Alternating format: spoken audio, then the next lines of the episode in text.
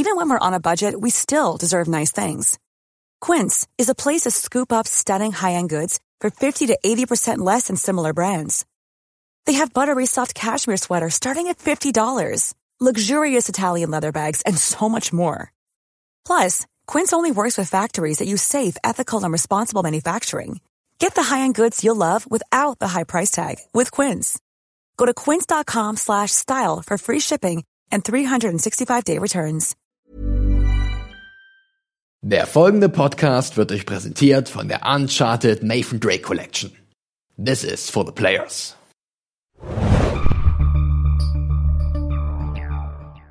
Hallo, liebe Film- und Serienfreunde. Hier ist der Filmjunkies Podcast von filmjunkies.de. Ich bin die Hanna und heute mit dabei ist Robert mal wieder. und wir besprechen Bond und zwar Spectre. Das ist Nummer 24 und der liebe Genau. Robert wird die Einführung machen. Genau, es ist der 24. Bond-Film und gleichzeitig auch Daniel Craigs vierter Auftritt als 007.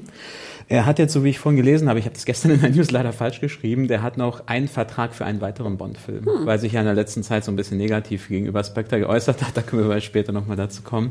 Also zu seiner Rolle als Bond, nicht zum Film direkt unbedingt. Und er ist jetzt mittlerweile der sechste Bond nach Sean Connery, Roger Moore, George Lazenby, Timothy Dalton und als letztes dann Pierce Brosnan. Und Spectre ist die zweite Bond-Inszenierung von Sam Mendes, der äh, vorher American Beauty, Road to Perdition unter anderem gemacht hat. Und Mendes hat allerdings auch schon gesagt, dass es sein letzter Bond wird. Jetzt, äh, also der macht keinen dritten mehr. Aber wie man ja auch bei anderen äh, Schauspielern und Regisseuren sehen kann, wenn die Gage und Erfolg stimmt, vielleicht äh, lässt er sich da nochmal umstimmen. Sein letzter Film war jedenfalls Skyfall, genau. Ähm, dann kommen wir mal zum Cast von Spectre. Also äh, klar, äh, Craig haben wir ja schon erwähnt. Ähm, ansonsten als neuer Oberbösewicht ist äh, Christoph Waltz zu sehen, als Franz Oberhauser. Und dann haben wir noch als Handlanger, die auch immer im Bond-Franchise sehr beliebt sind und äh, sehr wichtig, äh, Dave Batista als Mr. Hinks. Und als neue Bond-Girls haben wir Lea Seydoux und Monica Bellucci. Die wurden beide auch im Vorfeld ja auch sehr stark angekündigt.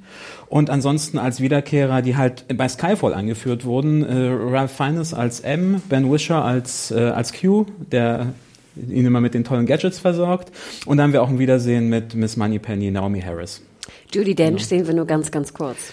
Judy Dench sind wir genau ganz, ganz kurz. Und es gibt ja auch noch ein Wiedersehen mit einem äh, Charakter aus einem Quantum Trost, den ich leider nicht gesehen habe, muss ich sagen, als einzigen Craig-Film. Aber das wird ja schon klar in der Story.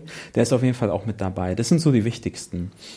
Genau, und wichtig noch zu erwähnen, bevor wir einsteigen, dass äh, die Organisation Spectre, die ja hier titelgebend ist, die nimmt natürlich äh, wichtigen Raum ein, aber das ist, die Organisation hat eine ganz lange Tradition im Bond-Franchise und tauchte auch schon in den Sean Connery-Bonds auf und auch in den Romanen von Ian Fleming. Aber leider durfte diese Bezeichnung Spectre später aus rechtlichen Gründen, da gibt es irgendwie Stress mit dem Buch und Filmrechten, durfte sie in den späteren Filmen nicht mehr verwendet werden. Jetzt haben sie die Rechte zurück, deswegen können sie endlich nach all den Jahren wieder Spectre erwähnen und auch zeigen. Ja, zu Ich dem glaube, auf. Deutsch heißt es das Phantom, kann es sein? Ich habe den jetzt auch noch auf Englisch gesehen. Heißt es das? Nee, damals in den alten Damals Filmen. in den alten. Ah, das ist zu lange her, das weiß ich nicht. Würde aber natürlich als Bezeichnung passen. Ja, genau, so viel äh, zu den Drehorten. Rom, London, Mexiko, Österreich, Marokko. Das heißt, wir haben die ganze Palette, wie man es von, von Bond eigentlich gewöhnt ist. Es geht um die halbe Welt. Äh, wichtig wäre mir noch den Titelsong zu erwähnen, Writings on the Wall von Sam Smith, der relativ äh, gespalten aufgenommen wurde im Vorfeld. Also wenn man an den alten Song von Skyfall denkt, von Adele, der kam ja, glaube ich, so durch die Bank weg einfach super an. Und Sam Smith, ähm, schwierig. Äh, genau, und äh, das würde ich auch schon mal vorwegnehmen. Ich habe vorhin noch mal nach der Durchschnittswertung bei Metacritic geguckt für, ähm, für Spectre und die liegt momentan bei 50, nee, bei, nee, bei 60, sorry, das habe ich falsch aufgeschrieben, bei 60 von 100 Punkten bei 47 Kritiken. Ja, wenn man es vergleicht mit Skyfall, der hat 49 Kritiken und 81 im Schnitt. Ja, also eine Wertung. Klar, das kann sich dann noch ändern, weil ich kommen noch welche dazu. Man weiß auch nicht, ob es jetzt exakt die gleichen Publikationen waren, aber dass ihr auch schon mal so ein bisschen so einen Vorgeschmack darauf bekommt, der ist jetzt schon relativ gespalten aufgenommen worden. Robert, vielleicht kannst du einmal kurz, ganz, ganz kurz eine Abhandlung machen, warum Metacritic eigentlich viel wichtiger ist für unser Business als IMDb zum Beispiel. Ich musste mir neulich wieder anhören, irgendwie, ah, Spectre ist so toll bewertet bei IMDb. Und dann habe ich erstmal einen Rant abgelassen. Würdest du wahrscheinlich auch sagen, oder? Nee, also bei MDB, du meinst es wegen diesen, wegen diesen User-Sachen auch, dass, dass das dann teilweise auch bewusst manipuliert wird, während Metacritic halt, halt die offiziellen Reviews von den Publikationen zusammenfasst. Aber da würde ich auch sagen, dass die Glaubwürdigkeit da, da auf jeden Fall größer ist. Genau, meine, und vor zehn Jahren oder acht Jahren hätte man IMDb bloß äh, unbedingt auch lesen können und äh, auch ernst nehmen können. Aber heutzutage wird ja jeder Film irgendwie über sieben Punkte kriegen. Genau, und ich hatte letztens auch so einen, ich fällt leider nicht mehr der Titel ein, war ein kleinerer Film, aber darum geht's jetzt nicht. Es geht einfach darum, dass die User dann halt den gezielt runtergemacht haben. Das war fast so eine kleine Kampagne. ja. Und was geht bei Metacritic natürlich nicht, weil das einfach unabhängige Publikationen sind, wo dann einfach nur der Schnitt zusammengefasst wird. Genau, dann hat man so Wall Street Journal und Co., ne, wie die es bewertet haben. Ja, ja, genau, genau. Und da ist der Schnitt halt momentan bei 60, also eigentlich nicht so stark. Gerade wenn man bedenkt, dass der letzte halt so gut aufgenommen wurde, auch von Sam Mendes war. Naja. Genau. Äh, willst du ein bisschen was zum, zum Inhalt sagen? Ich dachte, ich fange gleich mal an mit äh, dem Titelsong. Okay. Oder? Okay. Oder wollen wir erst mit den Opening Credits anfangen und dann zum Titelsong gehen? Aber ich dachte, du hattest so schön schon Sam Smith erwähnt, deswegen dachte ich, ich ja, gehe nee, mal das drauf können, können rein. wir machen. Ja. Und zwar habe ich äh, vorhin noch gelesen, fand ich ganz interessant, dass scheinbar Sam Smiths Song der einzige Bond-Song ist, der jemals UK Nummer eins war. Oh, das war mir nicht Was bewusst. mich ein bisschen wundert, weil ich dachte auch Skyfall, Adele, der ja wirklich rauf und runter genudelt wurde im Radio und sonst wo, hätte das irgendwie geschafft, aber scheinbar nicht. Also stand bei Wikipedia, ich schätze mal, stimmt vielleicht. Ähm, ich muss gestehen, Sam Smith kannte ich gar nicht so sehr, obwohl er ja irgendwie auch Grammys gewonnen hat ohne Total. Ende. Ging mir aber ähnlich. Ich muss gestehen, ich habe das irgendwie verpasst. Musik ist aber auch nicht meine, mein, mein Steckenpferd, muss ich ganz dazu sagen. Was ich potenziell immer schade finde bei Bond-Songs, ist, wenn der Titel des Bond-Films nicht im Bond-Song vorkommt. Okay, okay. Was ja wirklich auch die Seltenheit ist. Also ich denke, wir haben jetzt 24 Bonds, ich habe nicht nachgezählt, aber ich schätze mal, es gibt nur so wahrscheinlich vier, fünf Songs, die nicht den Titel des Okay. Bond-Films im Titel haben. Bei Skyfall war es ja noch so. Ja. Und ich liebe es besonders, es gibt auch eine sehr schöne Doku dazu übrigens, wenn natürlich die ersten Töne gleich den Titel bringen. Das muss ich nicht unbedingt haben, aber ich finde trotzdem schön, wenn der Titel halt drin vorkommt. Und ich glaube, bei Writings on the Wall, so heißt, glaube ich, der neue Song, Writings ne? on the Wall, ja. kommt ähm, Spectre nicht drin vor. Also ich habe es zumindest nicht rausgehört und äh, ich muss aber ein bisschen eine Lanze für den Song brechen. Ich muss sagen, dass ich ihn, als ich ihn das erste Mal nur gehört habe, ähm, war ich echt irgendwie echt enttäuscht und er war mir auch zu weinerlich und zu soft. Ich muss aber sagen, dass er zusammen mit dem Intro, mit den Bildern für mich ganz gut funktioniert hat bei, bei Spectre. Ich fand, er wirkt am Ende ganz gut. Also ich finde den Anfang relativ Ja. öde und sonoton, wie heißt das? Monoton? Monoton. Aber dann finde ich, zum Ende hin wird's gut. Meine Probleme hatte ich eher auch mit den Opening Credits. Aber ich, vielleicht ist es auch eine persönliche Sache. Ich finde diese Oktopusse total ekelhaft. Also wenn ich dann so sehe, wie so ein Oktopusarm da über so eine Kanone oder über so eine Frau geht, da kriege ich das Kotzen. Im Moment, aber ist das, das kann man ja auch positiv werten, wenn er, vielleicht soll er ja auch eklig sein. Also findest du das jetzt aufgrund deiner persönlichen Befindlichkeit negativ oder findest du, es ist nicht gut gemacht? Nein, nein, nein, nein. Aufgrund meiner persönlichen Okay, okay. Befindlichkeit, dass ich mit diesem Oktopus äh, generell, mit diesem, der Bewegung des Oktopusarms ist für mich, ähm, ja, ich kann das schlecht anschauen. Und deswegen hatte ich also persönliche Probleme mit dem Vorspann. Die sind natürlich immer super gemacht. Also ich finde natürlich Genau. die, die Klassiker schöner. Ne, die Ja. alten Binder finde ich natürlich sehr viel schöner, weil die ja sehr viel mehr handgemacht sind. Genau, ne, das ist ja alles so slick und so ein bisschen glatt. Genau, und jetzt Ja, sieht es halt stimmt. sehr, sehr artifiziell aus. Ne? Ja. Das sieht sehr halt, ähm, ja, das ist ja durch, durch computerisiert ohne Ende. Ne? Da ist ja kaum noch was irgendwie echt bei. Und ähm, ich finde es ein bisschen schade, aber ich fand jetzt es besonders schade halt durch den Oktopus. Ähm, wenn wir uns zurückerinnern an zum Beispiel Casino Royale mit den Karten, fand ich sehr, Mhm. sehr schön. Ja, habe ich jetzt gerade gar nicht so auf dem Schirm, aber ich, ich mochte es auch. Ich glaube, sonst wäre es mir eher negativ. Nee, und, und Skyfall und ähm, auch Quantum of Solace waren sehr, auch ähnlich jetzt wie dieser hier. Aber wie gesagt, bei mir nur halt negativ wegen des Oktopus. Genau, aber ein Song, da äh, könnt ihr vielleicht nochmal eure Meinung auch uns mitteilen. Also ich fand den jetzt nach mehrmaligem Hören mit dem Intro besser. Und wie, Hanna, ich finde, du hast recht, der baut sich einfach langsamer auf. Der hat nicht so dieses typische Strophe, Refrain, Strophe, Refrain und nach zehn Sekunden ist man schon drin, sondern der geht so langsam los, bleibt dann eine Weile so soft und am Ende bricht er so ein bisschen aus. Und das fand ich dann, muss ich sagen, jetzt wirklich nicht schlecht. Ja. Gebe ich dir Genau. recht.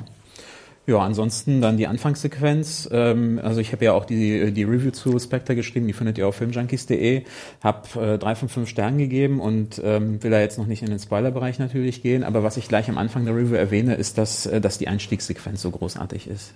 Und die hat mich sofort abgeholt und ich habe so gehofft, dass der Film auf diesem Niveau bleibt.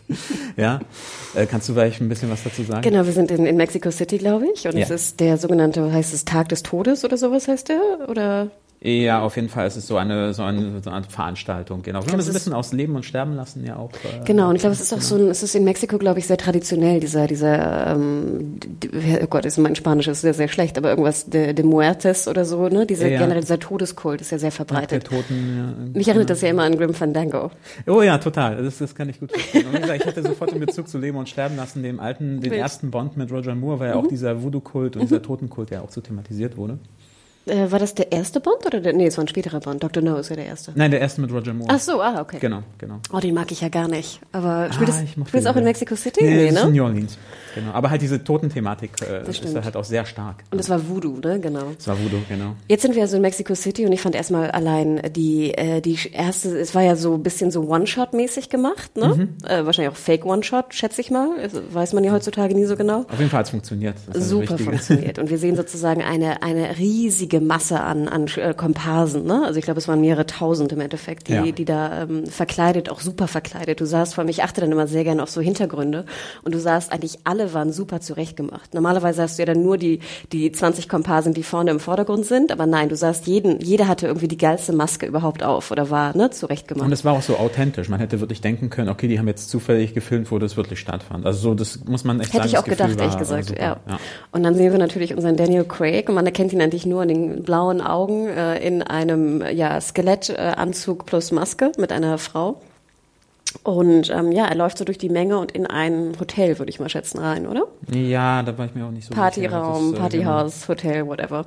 Und es wirkt am Anfang halt wie so eine typische Bond-Szene irgendwie. Er wirft seinen Hut weg, ne? Obwohl ich fand es auch witzig, dass er nicht richtig rumlandet, sondern verkehrt rum. Okay, ne? Es war okay. so wie diese Hutwerf-Szene, die wir ja auch kennen aus Bonds. Ähm, und fängt an, halt die Frau abzuknutschen, aber dann hat er relativ wenig Interesse an ihr, ähm, sondern eigentlich hat er einen Auftrag. Er wurde auch gleich als Charmeur, aber auch gleich eingeführt in der ersten Szene, genau. Unwiderstehlich. Genau, das war aber auch so Cut und Schwupp hat einen Anzug an, ne? Das Genau. Und die Frau taucht auch nicht mehr auf. Oder Also das drunter. ist jetzt keine von den neuen Bond-Girls. oder Ja, stimmt, das war nicht Monika Bellucci, nein. Richtig, ja. Ähm, das war super. Und dann sehen wir eine, das war eigentlich meine Lieblingsszene aus dem ganzen Bond. Ich weiß nicht, ob dir das aufgefallen ist. Du siehst sozusagen, wie Craig aus dem Fenster steigt Mhm. und dann siehst du so von oben die Einstellung, wie er so über die Dächer läuft. Ja, ich fand sowieso die Szene, die geht dann auch ein bisschen näher ran bei der Dachlaufszene, äh, also bei dieser Sequenz und ich fand es auch sehr gut gemacht. Es sah wahnsinnig aus. Also erstmal sah es wirklich hoch aus. Also es sah theoretisch echt aus, aber es war theoretisch auch Craig. Ich glaube nicht, dass es der, der Stuntman war, aber es war einfach bombastisch geil. Aber das spricht ja für den Film, weil genau exakt die gleichen Fragen habe ich mir auch gestellt. Ich so, ey, tont er jetzt wirklich Craig so, so, so ein paar Zentimeter äh, neben, äh, wirklich, wo es in den Abgrund geht, rum, fand ich ziemlich cool. Das war super cool. Ja. Das Einzige, was mich da ein bisschen stört, aber ich glaube, das ist auch so ein Hanna-Ding. Ich fand einfach der Anzug ein Tick zu eng, ne? Und ein Tick zu kurz. Kann ich mir was sagen? Ja, Das weißt du echt nicht? Er hat einen sehr, sehr Gut, bei mir schön. ist ja auch ein bisschen länger her, muss man sagen. Du Ah, hast ja, ihn ja stimmt. gestern gesehen. Bei mir war es ja in, in der PV vor zwei Wochen. Deswegen ist es vielleicht nicht mehr ganz so frisch bei mir. Ja, Craig, äh, leider, ne? Ich meine, heutzutage sind ja sehr enge, sehr schmale Anzüge und sehr kurze Anzüge wieder in Mode. Und Craig ist einfach fast zu muskulös, ne? Der sprengt die ja immer fast, ähm, Hm. ne? Weil er da so gegen die Mode leider läuft. Und ich finde es immer ein bisschen schade, wenn, wenn Anzüge so kurz sind, dass du halt wirklich ein bis zwei Zentimeter Socken siehst. Im Stehen.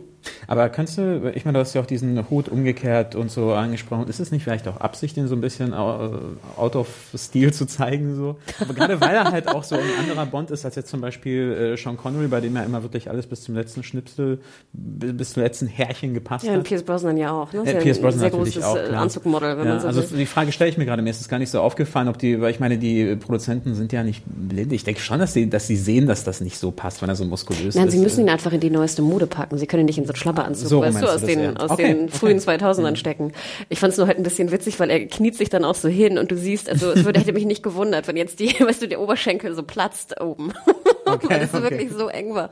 Und ich musste auch ein bisschen lachen. Ich war mit einer Freundin drin, aber die beiden Mädels, die neben uns saßen, meinten auch so, ah, Presswurst. Okay, ich habe dann wahrscheinlich auf die Waffe geguckt oder so. Genau, aber wir sehen, wir sehen zum Beispiel, er hat eine wunderbare Waffe, Waffe ne, mit einem super coolen, ich frage mich nicht welche, das war mit einem Ziel, ähm, schönen Zielrohr und äh, beobachtet also das Zimmer gegenüber. Genau. Und dann, wir können es ja eigentlich schnell machen, ne? Geht äh, Geballer los und äh, das Haus stürzt Genau, ein. wir wollen jetzt auch gar nicht so viel spoilern, deswegen sagen wir jetzt auch gar nicht, warum, wieso, weshalb, also eher Genau. was passiert, genau.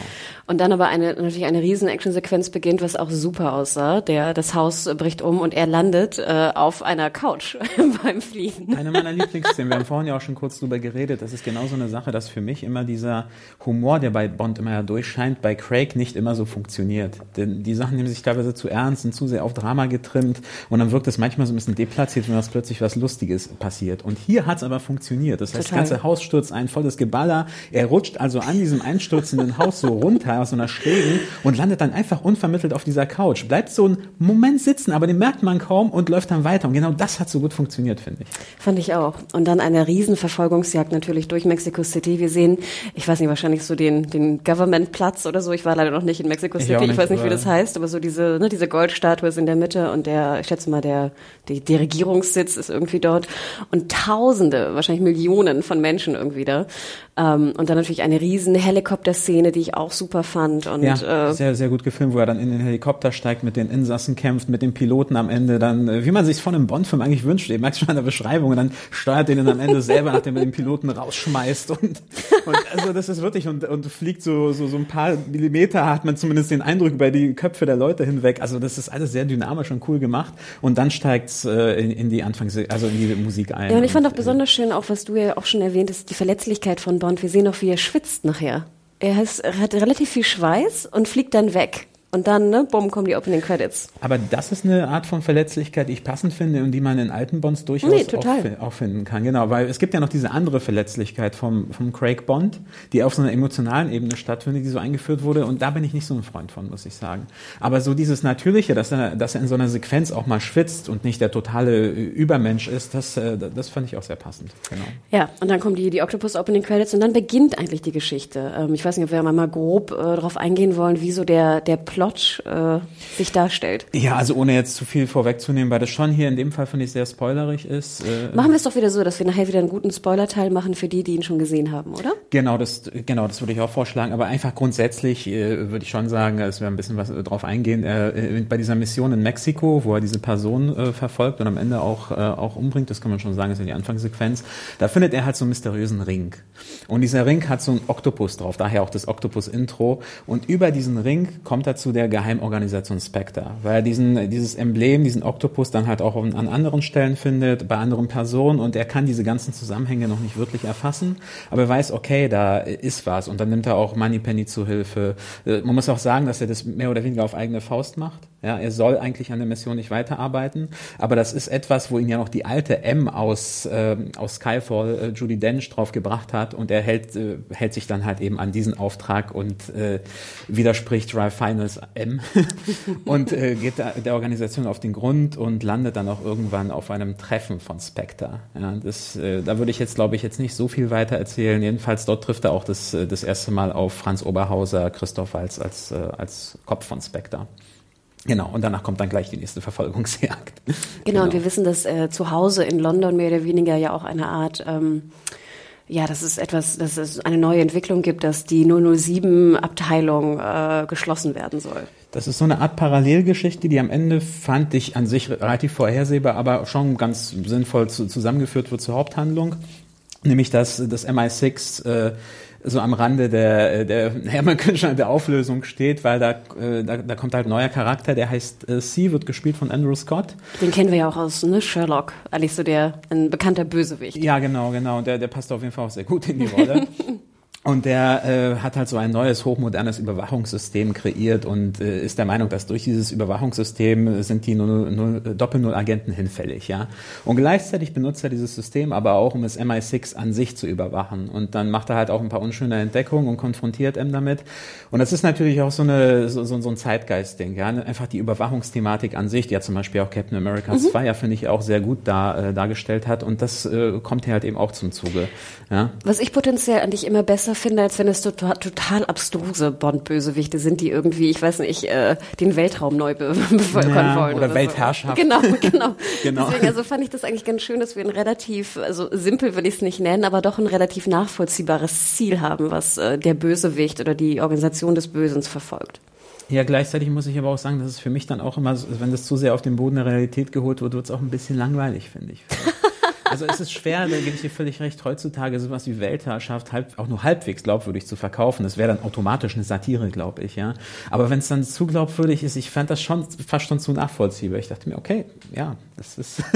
Aber da kann man sich sicherlich drüber streiten. Auf jeden Fall ist es so der Aufhänger. Das sind eigentlich so diese zwei parallelen Geschichten, kann man sagen. Auf der einen Seite sieht man, wie Bond äh, Spectre auf den Grund geht. Auf der anderen Seite sieht man, wie M mit aller Kraft versucht, das MI6 äh, vor diesem Überwachungssystem zu retten. Und das wird dann am Ende halt ein bisschen zusammengeführt. Da gehen wir uns weiter. Genau, du hast ja Moneypenny auch schon erwähnt. Ne? Naomi Harris spielt sie. Genau. Und ich muss gestehen, ich fand es ganz schön, dass jetzt Bond so ein bisschen auf so wie so eine Art Team zurückgreift. Also wir haben Moneypenny und Q. Ja. Und ich finde, die kriegen relativ viel Screentime und sind so ein bisschen sein Team in, bei der Arbeit. Naja, und vor allem nicht nur bei der Arbeit an sich, sondern man muss ja auch sagen, äh, sie stellen sich ja auf seine Seite. Weil, wie ich ja schon erwähnt habe, das ist ja ein inoffizieller Auftrag, den er macht auf eigene Faust, wie man es ja aus anderen Bond-Filmen wie License to Kill teilweise auch kennt, ja, dass er wirklich jetzt äh, sein eigenes Ding durchzieht und sie stehen auf seiner Seite, was sie ja nicht müssten. Also das ist nicht nur ein Team, sondern es ist sein Team. Und das fand ich ganz, äh, auch ganz gut. Ja. Nee, und ich finde, du merkst auch vor allem hier, Wishaw hat mir sehr gut gefallen als Q. Ja, wobei ich sagen muss, dass ich den äh, in Skyfall war ich ein bisschen skeptisch, aber klar ist ein neuer Q, mhm. man kennt den alten Q und so weiter. Ja, und da fand ich, äh, war ich erstmal so ein bisschen, hm, so ein junger Typ, aber ich, hier fand ich ihn auch besser. Aber es liegt natürlich auch daran, was für eine Rolle er halt spielt, weil er halt plötzlich in diesen Zwiespalt gerät und man denkt sich, okay, für wen entscheidet er sich jetzt für seinen Boss MI6, weil er geht da schon ziemlich krasse Risiken ein, oder für Bond und das verleiht dem Charakter natürlich dann auch ein bisschen mehr Tiefe in dem Moment. Genau, und er kommt aus seinem, aus seinem Kellerloch raus und darf ein bisschen äh, auch Action machen. Tats ja, was stimmt. selten ist. Also stimmt. sonst ist Q ja immer der, der Tüftler da zu Hause und auf einmal ist er auch in Österreich. Genau, und äh, wird dann auch verfolgt von äh, bösen Buben und so. Stimmt. Kann man sich natürlich auch drüber streiten. Es gibt bestimmt auch Leute, die sagen, ja, die versuchen jetzt wirklich an allen Ecken und Enden äh, was zu verändern und es ein bisschen aufzubrechen in Sachen Bondgirls, in Sachen Helfer. Da kann man kritisch gegenüberstehen. Äh, man kann aber auch sagen, dass es eine tolle Idee ist. Ich denke, letztendlich hängt es davon ab, wie ist es umgesetzt und ist es glaubwürdig. Ja. Ähm, aber dann lass uns doch mal zu Helfern kommen. Was sagst du denn zu dem, äh, ja, ich würde sagen, fast Beißer-Charakter ohne Gebiss? Es ist witzig, dass du Beißer sagst. Also wir reden jetzt von Mr. Hinks, der von Dave Bautista gespielt wird. Ähm, ich hatte erst an Oddjob gedacht, aber es ist klar, dass er genau diese Typen verkörpert. Ich muss sagen, das war eine der, ist einer der positiven Aspekte für mich in dem Film. Ich finde so eine körperliche Präsenz, gerade, ich glaube, er sagt wirklich kein einziges Wort im Film, genau. Und ich finde, dass Bautista eine sehr, sehr gute Aura hat, eine mhm. sehr gute Ausstrahlung. Und dazu kommt halt noch diese körperliche Präsenz. Und wenn er so wirklich so total hartnäckig Bond so hinterherjagt und dann gerade, weil er halt auch keinen Dialog mit ihm hat, äh, das fand ich ziemlich, ziemlich cool. Genau, wir haben eine, eine ich glaube, das darf ich vielleicht vorweg spoilern, eine, eine Bahnszene mit ihm.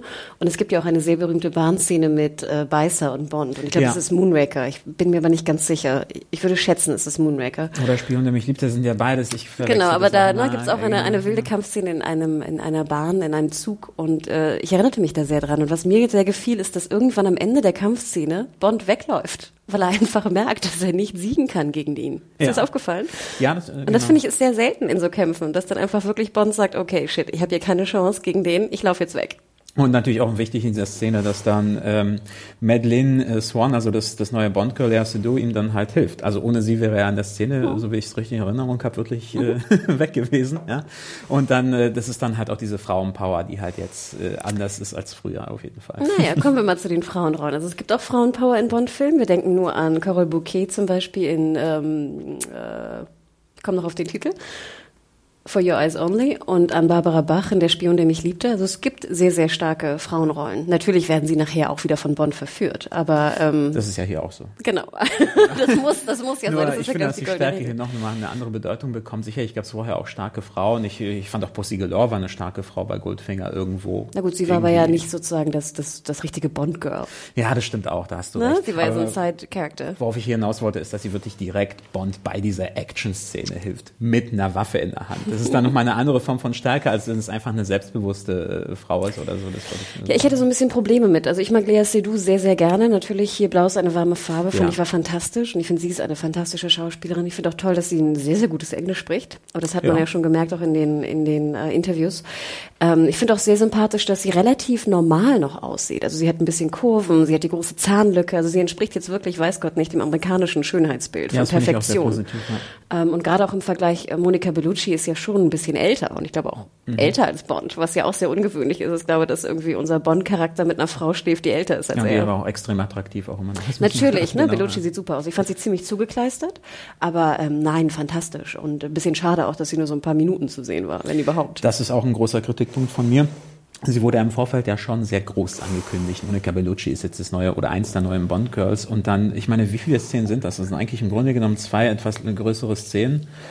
Ähm, und dann kriegt Bond seine Info und dann ist sie weg. Also sie, sie taucht doch wirklich nicht mehr auf und man denkt sich so, das war's jetzt. Ja. Man yep. darf nicht vergessen, der Film geht fast zweieinhalb Stunden und äh, da hätte ich mir schon ein bisschen mehr Screentime gewünscht. Der Charakter hätte das ja auch hergegeben. Mm, absolut. Ja. Und genau, Lea Seydoux ist so ein bisschen so ein, so ein Mix. Also einerseits will sie sich sozusagen fernhalten von ihrer Geschichte. Ich glaube, wir müssen nicht zu sehr spoilern, was sie eigentlich wirklich mit dem Plot zu tun Nö. hat. Dann möchte sie aber Bond irgendwie helfen und dabei sein. Dann gibt es eine Szene, wo sie im Auto sitzt und sagt, ich habe Angst und dann ja. so Bonds Hand greift. Ähm, also mir war der Charakter es war auch so eine Mischung aus Sexiness und Flirtiness, wenn ich es so nennen darf. Also man hat immer das Gefühl, sie flirtet mit ihm, was ich glaube auch so ein bisschen das Vorurteil von Französinnen sein sollte, von Amerikanern, die mm. ja immer mhm. denken, Französinnen sind so, weißt du, so super sexy und, und auf. Konnte das am Anfang nicht wirklich greifen. Nee, ne? Und dann irgendwie, eigentlich will sie nichts von ihm, aber dann, weißt du, zieht sie so dieses krasse Kleid an und macht ihn auch derbe an. Mhm. Dann, wenn sie hier in, äh, wo sind sie? In äh, Tunesien sind, ist es Tunesien? Du, du, meinst jetzt beim, äh, am, am Ende des Marokko? Ach, Marokko, sorry. Wenn sie in Marokko sind, dann, ne, dann liegt sie so auf dem Bett und so ganz mhm. lassiv mhm. und klar, gut, sie ist betrunken und so, aber irgendwie, also ich hatte auf jeden Fall große Probleme mit der Rolle. Ich denke immer, mach sie entweder die, die sexy Hexy oder mach sie irgendwie die Action Queen. Ja, sie provoziert ihn dann immer zwischendurch, auch was ich durchaus ganz witzig fand. Also gerade als sie im Bett liegt und ein bisschen was getrunken hat, dann macht sie ja schon ein bisschen so ein paar Sprüche und so.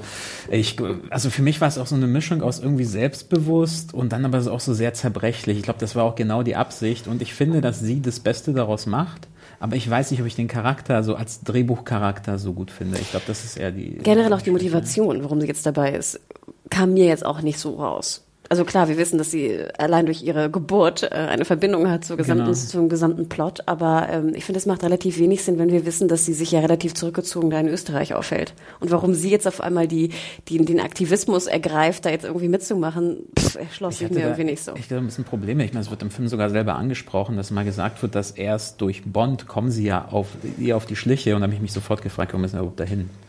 Ich meine, klar, aus eigenem Interesse, aber wenn es wirklich um ihren Schutz geht, dann war es, dann ist er ja tatsächlich dafür verantwortlich Natürlich. gewesen und es war genau. nicht anders so ein bisschen. Stimmt, sie sagt, äh, ne? Hast du schon mal darüber nachgedacht, dass du diese Leute auf mich. Äh, genau ne, das war bei der Punkt und er, er kommentiert Stimmt. das ja auch gar nicht. Nee. Mir, okay, wenn er jetzt wirklich so ein totaler Opportunist ist, dann ist das nachvollziehbar, dass er das Stimmt. macht, aber ist Bond ja eigentlich nicht. Also wie geil wäre das, wenn er sagt so, tja, da hast du recht. Ja, ja, ja, so, sowas habe ich dann vermisst, weil das wäre schon wieder so ein kleiner Fingerzeig in Richtung so, so derben Humor, na, derbe ist das falsche Wort, aber so ein bisschen provokativen Humor gewesen. Das hätte ich cool gefunden gefunden. Aber kommt halt nicht. Gut. Was ich noch gerne ähm, besprechen möchte, ist M. Ich bin ja ein sehr großer Ralph Fiennes oder wie auch immer er ausgesprochen wird, Fan. Und ich mhm. liebe ihn in der Rolle. Ähm, obwohl ich immer so ein bisschen finde, er kommt ein bisschen zu kurz. Hier hat es mir sehr gut gefallen, dass er ein bisschen aktiver war. Und ich hätte mir fast gewünscht, dass er noch aktiver ist. Ich hätte mir wirklich gewünscht, dass er fast wie so ein zweiter Agent, wie es fast aussah am Ende, ja, noch mehr Action macht. Aber nein, dann wurde wieder irgendwie so zurückgefahren, fand ich. Genau, der hat ja dann auch am Ende ein paar Szenen, wo er auch wirklich direkt involviert ist in die Action. Und ich muss, ich muss, da muss ich aber völlig recht geben. Ich finde ihn einfach von seiner Ausstrahlung her, äh, also der erinnert mich irgendwie auch an den alten M. Also wie so eine leicht jüngere Version. Davon, aber es gab ja immer so. unterschiedliche M's, oder? Ja, ich, welchen Bond habe ich letztens, äh, letztes gesehen, das Diamantenfieber? Also auf jeden Fall okay. auf einen äh, M aus den alten Ein Bonds, M. Wo, ich, wo, genau, wo ich das, äh, das Gesicht gerade so ein bisschen präsent habe. Ist natürlich blöd, dass ich den Schauspieler dazu nicht nennen kann. Aber er erinnert mich tatsächlich von seiner Aura her, von seiner Frisur her, einfach, mhm. der hätte halt auch so ein Typ aus den 60ern sein können, der hinterm Schreibtisch sitzt und Aufträge verteilt. Ja, und der, der trägt ja auch, ne? Der Anzug ist ja so ein altertümlicher Anzug, ne? Also nach zur oh. Seite geknöpft. Ah, okay, er trägt Hosenträger, ne? Also auch einen sehr traditionellen Anzug trägt er schon. Okay, das war, wie gesagt, ich achte auf diese Kleidungsdetails immer nicht so wie du, aber das ist ja auch spannend, das dann halt auch mal von jemandem mm. zu hören, der offensichtlich andere Dinge im Fokus hat als man selbst. Das ist ja, das ist ja gut. Genau. Auf jeden Fall diese Aura hat er ohne Frage, ja. Und er spricht, finde ich, so schön. Ne? Es ist so eine, ein bisschen so eine Mischung aus Dominanz und Arroganz, finde ich. Die perfekt passt zu. Ja, genau. Und trotzdem weiß man aber, dass er halt auch so diesen, äh, ich weiß nicht, ob ich es weichen Kern nennen will, aber halt so einen guten Kern mhm, trotzdem stimmt. hat. Und das, das kommt auch immer, scheint auch immer wieder auch in den harten Szenen durch. Ist sehr gelungen auf jeden Fall. Ja, und dann äh, eine Sache, das ist jetzt schwer, schwer, ob wir das lieber im Spoilerbereich packen, Christoph Walz. Äh, Sollen wir in den Spoilerbereich einfach gehen? Würde ich schon sagen. Also mhm. ich glaube, das Grobe haben wir jetzt gesagt. Also am Ende vielleicht, bevor wir in den Spoilerbereich gehen, vielleicht noch mal kurz zur, zur Empfehlung. Also würdest du den Bond-Fans empfehlen? Also ich muss gestehen, ich bin generell ein großer Bond-Fan. Ich habe alle Bonds gesehen, mehrfach sogar, ähm, zumindest die alten, die neuen weniger. Ähm, und ich habe mich sehr darauf gefreut. Und ich habe Karten vorbestellt. Ich denke, das müsst, muss jeder machen, wenn er ihn jetzt sehen will, weil es ja. doch extrem voll war. Es war auch gestern ausverkauft. Wir waren um 17 Uhr drin. Also jetzt auch nicht irgendwie ne, 20 Uhr oder Im 20 Uhr. Kino. In einem großen Kino, genau. Ähm, und ich würde fast sagen, dass sich das nicht gelohnt hat. Also okay. ne, meine, meine Vorfreude plus die, in Anführungsstrichen, den Aufwand des Vorbestellens, des Planens, weißt du, willst du in zwei Wochen mit mir am Sonntag in Bond gehen. Ähm, ich fand, das war ein bisschen viel, sag ich mal, Hackmack für das, was ich bekam. Ähm, denn im Endeffekt fand ich ihn gut, aber ganz ehrlich, ich denke, man hätte ihn auch auf DVD und Blu-ray gucken können. Und wo würdest du ihn so im Vergleich zu den äh, anderen Craig Bonds so einbetten? Also er schlägt natürlich nicht Casino Royale. Ich mhm. fand ihn einen Tick besser als Skyfall. Komischerweise gehöre ich, glaube ich, zu den wenigen Menschen, die Skyfall nicht mochten. Ich mochte ihn aber auch nicht. ähm, aber also ich würde gerne nachher auch nochmal, sonst mache ich es jetzt mal auf ähm, einen anderen Actionfilm kommen, der finde ich ähnlich ist, der dieses Jahr im Kino lief, und zwar Mission Impossible 5. Den ich besser fand. der sagen. fand ich um Klassen hm. besser war. Ja. Der fand ich persönlich, wenn ich es vorweggreifen darf, bessere Action-Pieces hatte, bessere Charakterbildung und sehr viel humorvoller war, was auch funktioniert hat. Und selbst die Story fand ich war kompakter und stringenter. Und ich fand, es war, also ich erinnere mich, wie ich im Kino saß und einfach wirklich strahlte und strahlend aus dem Kino kam, weil ich mich so köstlich amüsiert habe und wir alle so gut gelaunt waren danach. Und hier kamen wir raus und so, mm ja, okay. Ja, genau. Also ich wollte es nur vorweggreifen für die Leute, die vielleicht den Spoiler-Teil nicht hören wollen, dass sie so, eine, so ein bisschen so einen Überblick bekommen. Also genau, geht rein. Ich finde, es ist auf jeden Fall immer wichtig und richtig, mitzureden und mit, mitzudiskutieren. Deswegen genau. ist es ganz gut. Aber wenn ihr jetzt irgendwie sehr viel Aufwand betreiben müsst für Karten vorbestellen, für irgendwie super teure Logenplätze und sowas, würde ich sagen, pff, wartet lieber ein bisschen. Geht dann irgendwann an einem Kinotag rein, vielleicht in ein paar Wochen, oder wartet sogar, bis der irgendwie in, in vier Monaten auf DVD und Blu-ray rauskommt. Ja, genau. Also ich würde mich dem eigentlich anschließen. Also ich habe jetzt bei uns eine Wertung drei von fünf Sternen gegeben, habe da auch sehr die Inszenierung gelobt, auch den Cast sehr gelobt, aber für mich äh, die große Schwäche ist auf jeden Fall in der Handlung zu finden, gerade in der zweiten Hälfte des Films und da gehen wir jetzt im Spoiler-Teil auch drauf ein. Aber ich würde sagen, äh, die Leute, die Craig an sich als Bond mögen, die auch schon die Vorgänger mochten, die können hier eigentlich nicht an sich viel falsch machen. Ja? Also der ist jetzt, der fällt jetzt qualitativ nicht total ab mhm. oder so. Ja. Auf gar keinen Fall. Cool. Genau. Spoiler? Spoiler. Bing, bing, bing, Genau, und äh, wie ich auch schon äh, vorhin erwähnt habe, Christoph Wald spielt im äh, Spoilerteil eine riesige Rolle. Er ist halt der Oberbösewicht äh, Fra Wicht Franz Oberhauser, äh, dem Bond dann irgendwann auf den Zahn fühlt und dann stellt sich heraus, ich glaube, das können wir einfach mal so salopp jetzt erstmal sagen, er ist Blofeld. Ja, im Vorfeld wurde ja schon viel gesagt. Äh, also ganz am Anfang wurde sogar gesagt, dass Christoph Walz Blofeld spielen soll, kann ich mich noch erinnern. Dann wurde wieder gesagt, nee, ist doch nicht Blofeld. Dann hing das immer so in der Luft, kommt Blofeld Many of us have those stubborn pounds that seem impossible to lose, no matter how good we eat or how hard we work out. My solution is PlushCare. PlushCare is a leading telehealth provider with doctors who are there for you day and night to partner with you in your weight loss journey. They can prescribe FDA-approved weight loss medications like Wagovi and Zepbound for those who qualify. Plus, they accept most insurance plans. To get started, visit plushcare.com slash weight loss. That's plushcare.com slash weight loss. Vor wird er nur, äh, wird er nur genannt. Also einfach nur mal zur Einbettung. Blofeld ist ja ein Bösewicht, glaube ich, somit der einzige, der wirklich über mehrere Bond-Filme, bei Romanen sowieso auch mhm. immer wieder auftaucht und früher auch von verschiedenen Schauspielern mhm. äh, verkörpert wurde. Donald Pleasance hat ihn auf jeden Fall einmal gespielt. Ich sehe immer noch äh, diese Szene, ich weiß gar nicht in welchem Bond, das ist so schwierig, das so auseinanderzuhalten, wo er mit so einem Rollstuhl, glaube ich, in so einen Schacht fällt. Ja, gleich am Anfang. Genau, genau. Ich weiß gar nicht, ich weiß nicht, welcher Wort das ist, aber da, das sehe ich irgendwie das, immer vor mir. Das war einer der, ich glaube, einer der späteren Roger Moore Bonds und das müsste ich, also ich meine, klar, die, die, die Zuhörer jetzt, die sich bei Bond auskennen, die wissen ja, wovon wir reden. Für die, die es halt nicht wissen, das ist wirklich so ein ganz großer Gegenspieler, immer wieder auftaucht und dann gab es irgendeinen Bond mit Roger Moore, einen der späteren und dann wird er schon in der Eröffnungssequenz plötzlich getötet, so ja, also zumindest wird er in diesen Schacht geworfen. Und wir dürfen ja. auch nicht vergessen, der ist ja auch schon kulturell sehr bekannt bekannt, denn er hat eigentlich meist eine Glatze Mhm. und sitzt dann mit einer weißen Katze immer und streichelt diese Katze. Und das wird ja auch in vielen so Komödien ja auch Inspector verarscht. Gadget und Genau. so, genau, diese ganzen Sachen, wo man dann auch nur die Katze und die Hand sieht. Das Genau. soll halt geheimnisvoll wirken. Und da wir schon beim Wort geheimnisvoll sind, ich glaube genau, also ich würde sagen, genau hier ist halt eine große Schwäche äh, von, ähm, äh, von Spectre, dass er nämlich so sämtliche Geheimnisse, ich würde schon sagen, sämtliche wichtigen Geheimnisse um, äh, um Blofeld und Bond einfach mal so löst. Ja, das Ding ist, ähm, ich glaube, das hattest du auch geschrieben in deiner, in deiner Kritik, die ich auch sehr schön fand, dass Christoph Walz zum einen auch so ein bisschen abgedroschen ist in dem, was er spielt. Jetzt find- er als äh, Schauspieler nicht mehr Genau. eine Rolle, ja. Also einfach, ich hatte zwei Probleme. Ich hatte zu einem Probleme, dass die, die Rolle des Blofeld entmy- entmystifiziert wird, wie du es gerade andeutetest, aber auch doppelt entmystifiziert wird durch Walz, der irgendwie einfach Walz spielt. Genau, also jeder, der Walz in den Glorious Bastards gesehen hat oder in Gott des Gemetzes, tolle Filme, darum geht's jetzt gar nicht. Aber man, es ist einfach mittlerweile, wie du schon sagtest, zu abgedroschen. Genau, und ich sagen. kenne seine Gestik, ich kenne seine Mimik, das ist irgendwie immer das Gleiche. Ein Es fehlt- diabolisches Lachen. Genau, es fehlte Genau. mir jetzt fast nur noch, dass er irgendwie noch so ein Apfelstrudel isst und ein Glas Milch trinkt.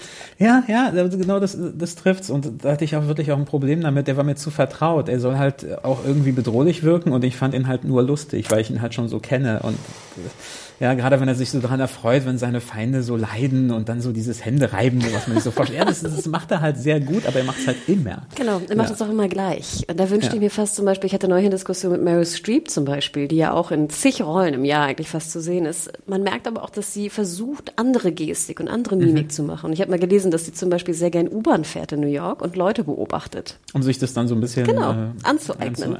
Und das finde ich, ähm, gut, das ist jetzt auch die Streep, ne? wer weiß, ob man sie vergleichen kann, aber das finde ich halt ein bisschen schade, dass, dass er nicht auch mal versucht, ein bisschen zu experimentieren mit seinen Rollen. Und ich finde, gerade beim Bösewicht hätte man, er hätte den ja auch over the top spielen können, gerade in einem Bond. Oder ganz anders, weil ich, so, weil ich mal ohne dieses Überdrehte. Oder so. Hätte vielleicht auch gut funktioniert. Hätte auch zum Charakter gepasst, mal abgesehen davon.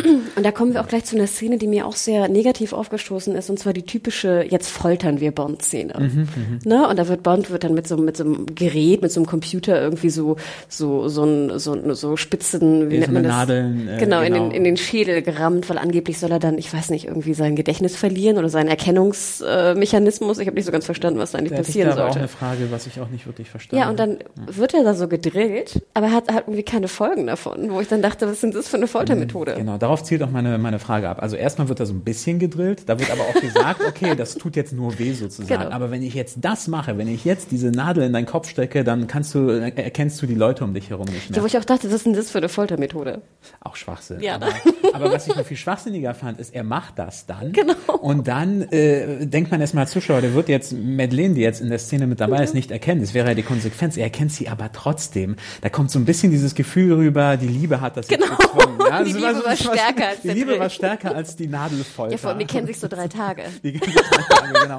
Aber es hat ja auch sonst keine Auswirkungen gehabt. Er, also im, im Grunde genommen, Bond ist halt so ein krasser Typ, den kann man auch eine Nadel in den Kopf stecken Ja. und es passiert nichts. Genau. Und das war auch mein Problem. Gut, dass du es auch sagst. Und das habe ich irgendwie nicht ganz verstanden. Und ich fand es mit der Uhr ganz cool. Ich fand sowieso auch das Product Placement hat mir jetzt äh, hier relativ gut gefallen. Ich meine, wir wissen alle, dass sozusagen Bond durch Product Placements ist, Ja, äh, wie es nur geht. und so, genau. Und das Omega, glaube ich, waren immer die Uhren von Bond. Ne? Ich glaub, Da bin ich bei, sicher. Ich glaube, bei Autos wechselt es immer ziemlich. Mhm. Äh, ich weiß gar nicht, wer die Anzüge gemacht hat, müsste ich mal rausfinden. Aber jedenfalls, er hat die Omega-Uhr, die ich auch sehr schick fand übrigens. Ähm, und das fand ich wiederum ganz gut, dass es da eine Explosion gab. Ich fand, es war auch nicht over the top, obwohl nachher fand ich ja die Explosion des ganzen Krater. Ähm, äh, wie nennt man das, Compounds oder wie auch genau, immer, ne? diese, diese ganze Einrichtung. Äh, die, Ex also die Explosion an sich war von der Inszenierung her over the top, aber ich habe mich auch gefragt, warum zur Hölle explodiert jetzt das Ganze? Ja, er von der kleinen Bombe, ne? Die da Genau, mal eben im genau, eine Drillraum. kleine Bombe, dann läuft er raus, müsst ihr euch vorstellen, so ja, und dann ballert er noch ein paar Leute ab, dann dreht er sich kurz um und das gesamte Gelände Genau. fliegt in die Luft. Obwohl Also- da ist ja auch, ich glaube, beim Ballern schießt da noch mal so, so Gas oder Propan oder was auch immer da so rumfliegt, ähm, äh, rumsteht, fließt da noch ab. Und ich fand, das war auch eine, ich fand Craig nämlich sehr gut ab, wie er dann wirklich mit seiner, ich weiß nicht, M4, Kalaschnikow, whatever, Das weiß seiner, seinem Sturmgewehr da irgendwie ist. rumschießt. Ich hatte ja das Vergnügen vor zwei Wochenenden auch sowas mal zu schießen. Oh, okay. Und ich sage euch, das Ding ist einfach unfassbar schwer und unfassbar relativ schwierig auch damit zu treffen. Und natürlich, wenn Craig so aus der Hüfte ne, einhändig das Ding abfeuert. Ja, das kann man ja und dann, Actionfilmen ja wahrscheinlich genau. vorwerfen. Aber ich finde, ich find, Craig macht das eigentlich ganz gut. Also wie gesagt, ihm nehme ich es noch am ehesten ab. Ähm, und ich fand auch diese Szene der Explosion war Wahnsinn, weil das fand ich sowieso sehr auffällig jetzt in der, in der Inszenierung. Du hast den Vordergrund, in dem beide sozusagen sich umdrehen und dann hast du diese Riesenexplosion. Und ich fand es sah relativ echt aus. Echt schon, aber mir war es wirklich auch, auch ein bisschen zu sehr over the top. Aber das ist sicherlich auch Geschmackssache. Ja, generell fand ich, war die Szene auch relativ kurz. Also ich dachte am Anfang, ist das jetzt schon sozusagen der finale Showdown? Ja. Oder nicht? Da war ich so ein bisschen verwirrt vom, von der Geschwindigkeit. Sie schaffen ja auch viele Bezüge zu den alten Bonds, nämlich das, äh, so dieses, der Bond fährt erstmal zu dem Bösewicht hin und dann gibt's erstmal Unterhaltung. Und dann wird erstmal zum Kuchen und was weiß ich, zum Glas Wein oder so geladen. Sowas ja hier auch. Also Bond Stimmt. fährt hin, wo ich mich auch gefragt habe, warum latscht er eigentlich in die offensichtliche Warum? Falle auch? Ja. Also das ist auch so eine Sache. Ich habe dann immer Angst, dass ich was verpasst habe oder was nicht verstanden habe. Aber ich, ich, ich dachte mir wirklich, warum fährt er mit Madeleine auch noch? So? Ja, ja, genau, Er man- gefährdet sie ja. ja. Die fahren einfach zu dem Bösewicht. Das war die Also- Karte, ne, die sie gefunden die hatten. Karte, genau. Und ich meine, es war eigentlich relativ naheliegend, dass sie dort, wo sie hinfahren, anhand dieser Karte jetzt nichts Schönes vorfinden. Und dann fahren sie einfach hin, werden erstmal äh, gefangen genommen, dann trinken sie erstmal ihren Kaffee und dann sind sie schon vor Oberhauser bzw. Genau. Blofeld. Und wie du schon sagst, Ja. das ist ja so eine bekannte Bond-Geschichte, wo dann Bond meist so ein bisschen undercover halt geht. Also dass Ja, wo dann der genau. Bösewicht meist nicht weiß, dass er Bond ist, aber dann doch weiß, dass er Bond ist. Aber hier wusste er, dass er Bond ist. Sie haben sich ja schon gesehen. Genau, das heißt, da- das, das Geheimnis war wirklich schon weg. Und dann mein, eigentlich mein Kernkritikpunkt an der ganzen Geschichte. Wo ist eigentlich die Verbindung zwischen Bond und Blofeld? Wo kommt die eigentlich her? Die, die Kindheit meinst du Die jetzt? Kindheit, das war für mich ein Riesenkritikpunkt, ja. Also, Ich weiß, das haben viele kritisiert, ne, dass jetzt irgendwie sie jetzt, das, was war das jetzt? Äh, erzähl noch mal kurz, wie die Auflösung war dann. Also die Endeffekt. Auflösung war, dass äh, also erstmal äh, Blofeld hat Bond die ganze Zeit äh, im Blick, also auch schon vor äh, vor den Geschehnissen aus Spectre und äh, quält ihn sein ganzes Leben lang, ohne dass Bond es weiß. Und dann äh, der Grund liegt darin, dass nach dem Tod von Bonds Eltern, wenn ich es jetzt richtig zusammenkriege, hat Blofelds Vater Bond als äh, als ähm, na, wie sagt man Mündel. ja, genau, also als, als, als, als Sohn sozusagen angenommen und ihn miterzogen. Ja, und das ist eigentlich schon alles. Blofeld war eifersüchtig, hat den Vater umgebracht und ist jetzt sein ganzes Leben lang stinksauer auf Bond, weil er seine, im Grunde genommen seine Familie, sein Vater-Sohn-Verhältnis zerstört hat. So. Das ist so eine simple und irgendwie auch menschlich nachvollziehbare, aber völlig, äh, ja, völlig unspektakuläre Auflösung im Grunde genommen. Und was du vorhin mit entmystifiziert gemeint hast, genau das ist hier das Problem, finde ich, ja. Dass Blofeld ja eben davon gelebt hat, man wusste immer nicht, was ist eigentlich für ein Typ, was hat denn der für Motivation, der ist total creepy, der ist total unheimlich, aber Bond ja selber auch. Der ist jetzt vielleicht nicht creepy gewesen, aber das ist ja auch ein Typ, wo ich dachte, ey, der steht so über allen Dingen, der ist total stark, wo kommt denn eigentlich her, was hat denn eigentlich für eine Geschichte? Und jetzt wird es so runtergebrochen auf zwei Brüder, wo der eine ausgeflippt ist und der andere sich zum Geheimagenten entwickelt hat und dann kommen die Fäden wieder zusammen. Ja, eine simple Rache und das ist das Problem. So, sobald man das auf, auf sowas menschlich Nachvollziehbares runterzieht, so ein Charakter, verliert er seine Faszination. Ja, vor allem, also mich hat das gar nicht so sehr gestört, Mhm. ähm, aber ich fragte mich im Endeffekt, warum eigentlich? Weil wie du schon sagst, ich brauchte jetzt nicht diese Kindheitsmotivation von, Ja. äh, von Oberhauser slash Blofeld. Das hätte mir auch gereicht, wenn er einfach nur ein crazy Dude ist, der jetzt irgendwie die Weltherrschaft durch Überwachung haben will. Ich Oder- brauchte jetzt genau. nicht sozusagen eine Vergangenheit mit Bond und, und was auch immer. Und das hat mich eben so extrem gestört. Das, als ob man so, man schafft plötzlich Verbindungspunkte oder zwingt sie so rein in die Story, die es vorher überhaupt nicht gab und das merkt man, ja. Wenn man jetzt zum Beispiel alte Bonds gucken würde und dann würde man hier und da so auch nur winzige Hinweise darauf finden, könnte man sich denken, hä, das ist ja ganz schön geschickt gemacht, so. Aber die, die existieren einfach nicht. Das, diese ganze Geschichte ist hier einfach dazu erdacht, ja. Was mich mehr störte, war, dass man so ähm, extrem forcierte, dass jetzt alle vorigen Craig-Bonds miteinander zusammenhingen. Also dass alle Bösewichte jetzt so die Spectre-Arme waren. Und das fand ich war, eigentlich hatte ich es ganz cool gefunden, aber es wirkte, fand ich, nicht geplant, sondern eher erzwungen. Genau, und das hängt aber zusammen, was ich vorhin gesagt habe, dass ja äh, eben äh, Oberhauser bzw. Blofeld Bond das ganze Leben lang quält und ihn äh, Schritt auf Tritt verfolgt und da kommen diese Bösewichte, die du gerade meinst, ins Spiel. Das heißt also, die haben vorher alle schon im Grunde genommen im Auftrag von Blofeld gearbeitet um, äh, und äh, genau. Bond wurde das Leben zur Hölle gemacht. Aber auch wie das inszeniert wurde. Und das, ich glaube, das äh, trägt dazu bei, dass man es als gekünstelt empfindet. Da gibt es ja später nochmal vor dem eigentlichen Showdown oder beim eigentlichen Showdown nochmal eine Szene, wo Bond in so ein Haus läuft. Ja? Und dann sind nochmal so Räume, wo die ganzen Bösewichte und auch die Menschen, für deren Tod er verantwortlich ist, so wie in so einer Game Show fast schon so nach und nach äh, platziert. Und es wirkt natürlich dann auch irgendwie so künstlich. Übrigens auch eine Szene, wo ich mich frage, er latscht in dieses Haus rein, es ist irgendwie eine offensichtliche Falle und da weiß er noch nicht, dass Madeleine äh, drin ist. Das weiß er erst später. Da ist sogar so ein Pfeil, ja, wo dann steht hier lang und ich denke mir, latschen diese offensichtliche Falle. Muss er nicht, warum macht er das? Also prinzipiell fand ich süß, das Haus, was du, von dem du sprichst, ist ja die frühere Zentrale von MI6, ja, genau. ne, die ja vorher in die Luft gegangen ist. Und das fand ich wiederum ganz schön, dass man da so eine Verbindung, also das, ich finde es schön, dass die Welt verbunden ist mit vorigen Bonds. Solange es halt glaubwürdig ist. Genau. Ja. Und das fand ich jetzt an dem, an dem Haus, was immer noch kaputt ist, äh, fand ich eigentlich ganz cool. Aber ich gebe dir absolut recht, es war, es war die, die offensichtliche Falle und diese Räume mit den Bildern waren echt so ein bisschen, ähm, ja, überflüssig. Ja, und das ist mir halt auch nicht smart genug. Ich finde, Bond muss einfach auch ein bisschen smart sein. Das heißt, man kann ja eine kleine Begründung, warum er da jetzt reingeht und äh, obwohl er weiß, dass es eine Falle ist, es kann in einem Nebensatz abgehandelt werden. Aber so komme ich mir so ein bisschen veräppelt vor, wenn der Superagent, den ich seit so vielen Jahren begleite, jetzt plötzlich so wirklich offensichtlich dumme Sachen macht, muss man schon sagen, ja. Auch am Na Ende, gut, bevor die Bombe hochgeht, der latscht, äh, rennt da einfach völlig irre im Haus rum und findet dann mit Madeleine. Das hätte auch genauso gut nicht passieren können. Ja, Ja, genau, wo ich auch denke, So. dann, Walz, mach doch die Bombe auf eine Minute. Richtig, genau. Ja, aber auch so, dass es, also irgendwie so kleine Hinweise, irgendwas entlocken, irgendeine Information entlocken, dass es dem Zuschauer glaubwürdig gemacht wird, warum es sich jetzt lohnt, noch nach ihr zu suchen, obwohl das Haus äh, gleich in die Luft fliegt, obwohl, ja, obwohl er gar nicht hundertprozentig wissen kann, dass sie drin ist. So, so ganz diese kleinen Sachen. Ja. Was mich erstörte war, fand ich, dass ich dieses Finale relativ unspektakulär fand. Wie du schon sagst, es ist Mhm. ein Haus, da ist dann der Bösewicht hinter einer Glasscheibe. Das fand ich wiederum ganz cool, wie er schießt und dann bildet sich so ein, so ein Spectre-Octopus in der Scheibe. Ja, aber ist das nicht auch ein bisschen zu über? Ich weiß, das kannten wir auch schon aus den Vorspannen und so. Das fand ich aber prinzipiell eigentlich eine ganz gute Idee. Aber das war ja schon das Finale. Und dann rettet er Madeline Mhm. und dann gibt's noch eine, eine Bootverfolgung auf der Themse und er schießt den, den Helikopter ab, der stürzt ab und das war's. Er schießt den Helikopter mit einer kleinen Pistole Mhm. ab.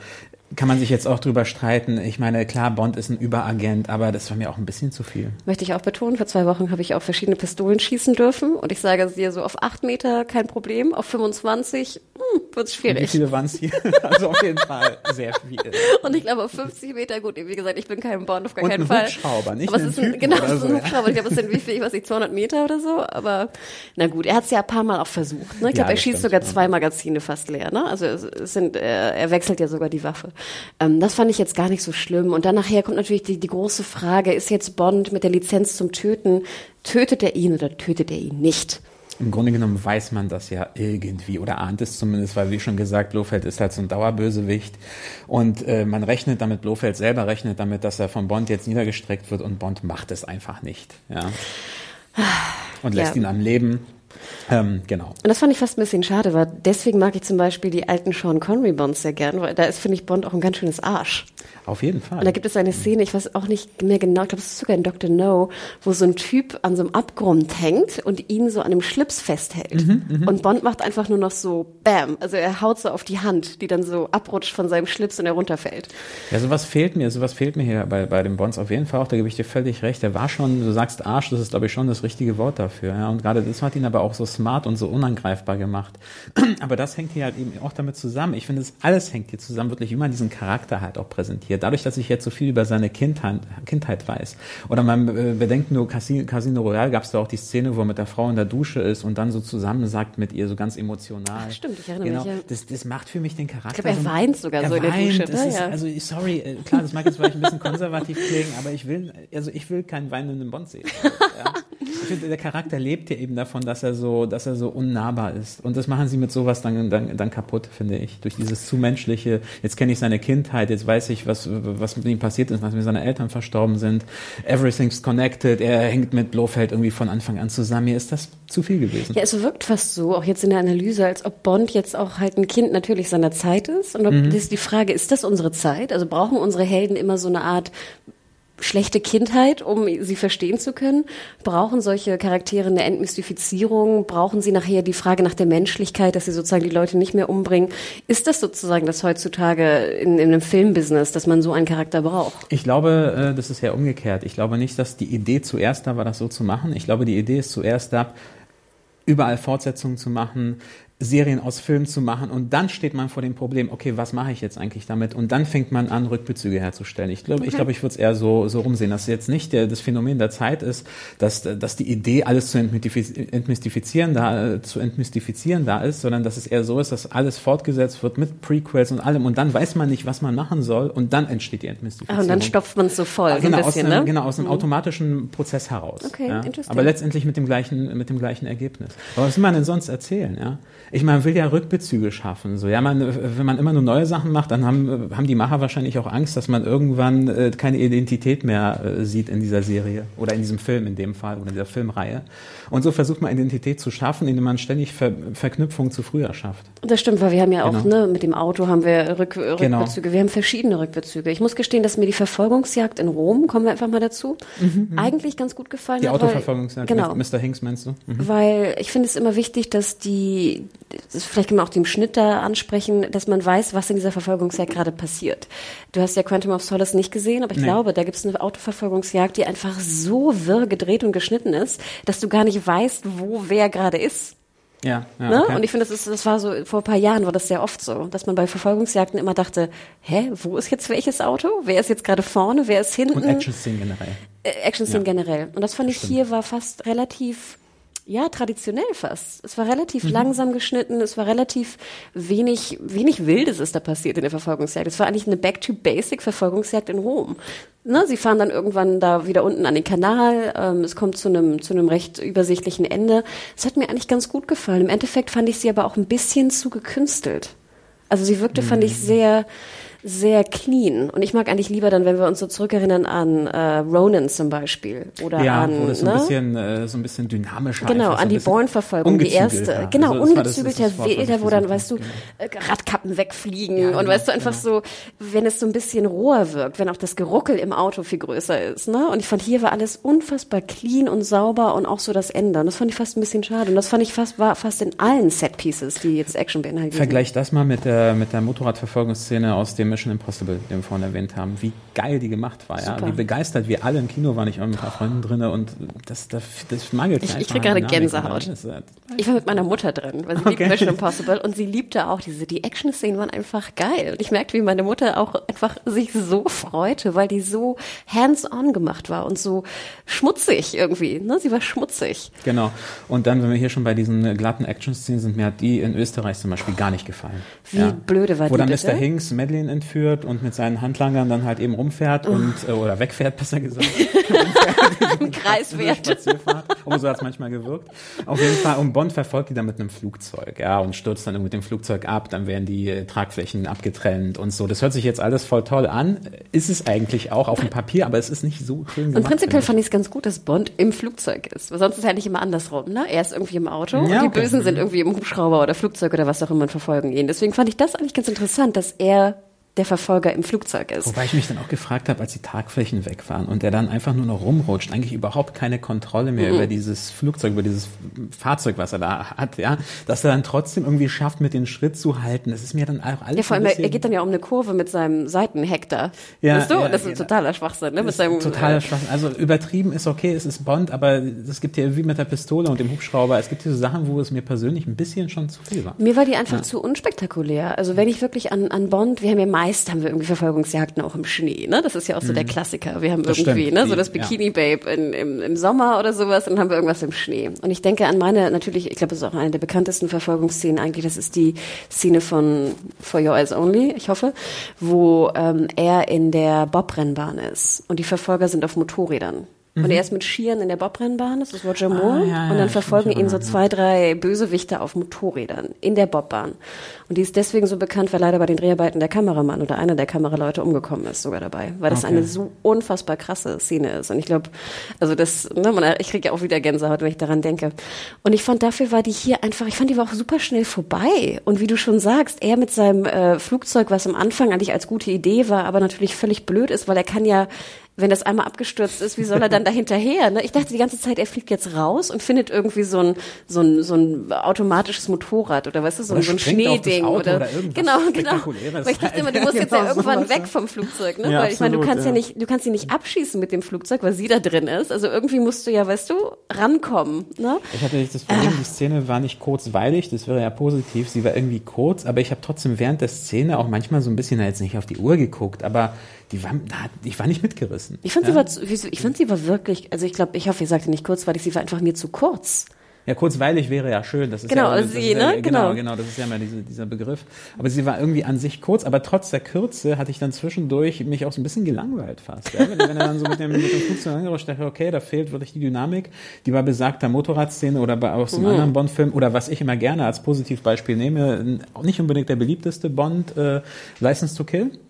Weder als Film der beliebteste und schon gar nicht als, äh, als Bond Timothy Dalton, der zählt da jetzt nicht gerade zu dem, der bei den Fans irgendwie hoch im Kurs steht, aber der Film und gerade diese LKW-Verfolgungsjagd am Ende, die ist ja sowas von brachial inszeniert. Ich glaube, brachial ist da wirklich das richtige Wort. Es ist auch dieses Dreckige, was du meinst. Ja, das ist auch mit Benicio del Toro noch als Handlanger und so. Und die kam ich auch immer gerne als super Action-Szene in einem Bond-Film hervor. Ach, aber Benicio del Toro wirklich als Handlanger? Das weiß ich gar nicht mehr. Ja.